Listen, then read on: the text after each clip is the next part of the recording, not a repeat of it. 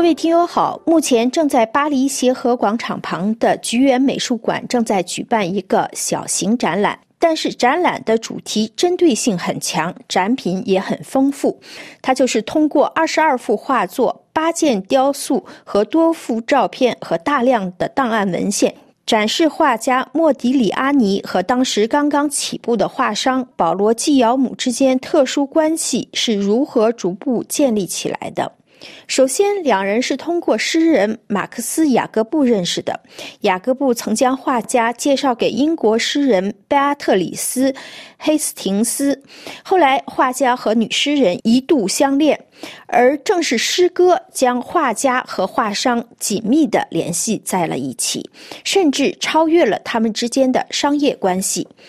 保罗·基奥姆就回忆说：“莫迪里阿尼热爱诗歌。”也评价诗歌，可是他的评论不似大学学究那样的冷酷和不全面，而是一个富有神秘天赋的灵魂对那些敏感和冒险事物的兴趣。两人相遇时，保罗·基奥姆年仅二十三岁，他在巴黎经营一家高档汽车修理厂。据传言，他从加蓬进口的一批制造轮胎用的橡胶的运输条板箱中。发现了几件非洲艺术品，并立刻爱上了他们。和已经是非洲艺术品鉴赏家的阿波利奈尔的会面，证实了他的艺术品味。于是基尧姆继续收购非洲雕塑，并决定在他的厂里展示他们。莫迪里阿尼则是人权广场上人类博物馆的常客，那里有一个很重要的收藏系列。除了诗歌，这是他们俩的第二个共同爱好。菊园美术馆这次布展简洁精准地传达了原始艺术对两人，尤其是莫迪里阿尼的重要性。将加蓬面具和意大利画家的一幅肖像画系着天鹅绒丝带的女人并列，效果不言而喻。因为肖像画的风格似乎源于面具。一九一四年二月。保罗·基尧姆开设了自己的第一家画廊，他同样将皮卡比亚或是吉里科的作品和非洲的雕塑并排布置在一起展出。保罗·基尧姆在非洲艺术领域的重要性是如此之大，以至于当画家兼收藏家马里乌斯·德扎亚斯在纽约举办。在美国的首次非洲艺术展时，其中就有十八件作品来自保罗·基尔姆的个人收藏。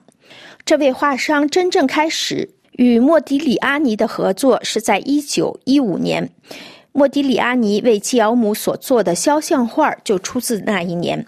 画中的基尔姆留着稀疏的小胡子，打着领带，戴着礼帽和手套，从稍高的地方俯视着画家。手指间夹着一支烟，除了自己的签名之外，画家还在画上写下了模特儿的名字，并用大写字母添加了“新飞行员”的字样。这就是这位非常年轻的商人对自己的评价。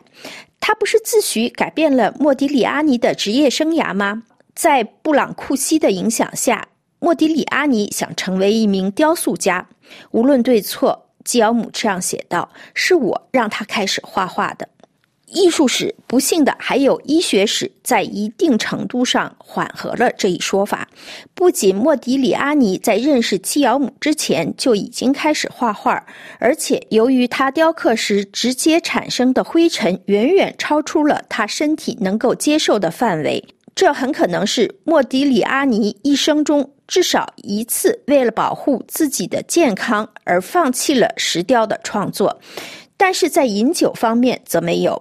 莫迪里阿尼因荷马式的酗酒而闻名，他酗酒的行为大大助长了他作为一个受诅咒画家的传奇名声。但他并非如此，他的画商。或者更确切地说，他的画商们将他的画卖得很好，并在力所能及的范围内维持他的生活。于是就有了这样的疑问：既然菊园美术馆试图通过艺术市场的临近来探索艺术史，那为何不在展览的名字中点名保罗·基奥姆呢？莫迪里阿尼从一九一六年起就与诗人。兹博罗夫斯基合作，而诗人对他的支持至少不亚于保罗·季奥姆。可为什么只是简单的称诗人是他的经销商呢？或许是因为季奥姆是第一个认真支持莫迪里阿尼的人，也可能是因为季奥姆的遗孀稀里糊涂的将他的部分收藏捐给了法国政府。总之，这些藏品现在是菊园美术馆的主要收藏。各位听友，以上您听到的是今天的法国艺术欣赏节目。本次节目由爱娃编播，感谢 Alexandre 的技术合作，多谢您的忠实收听。下周节目时间我们再会。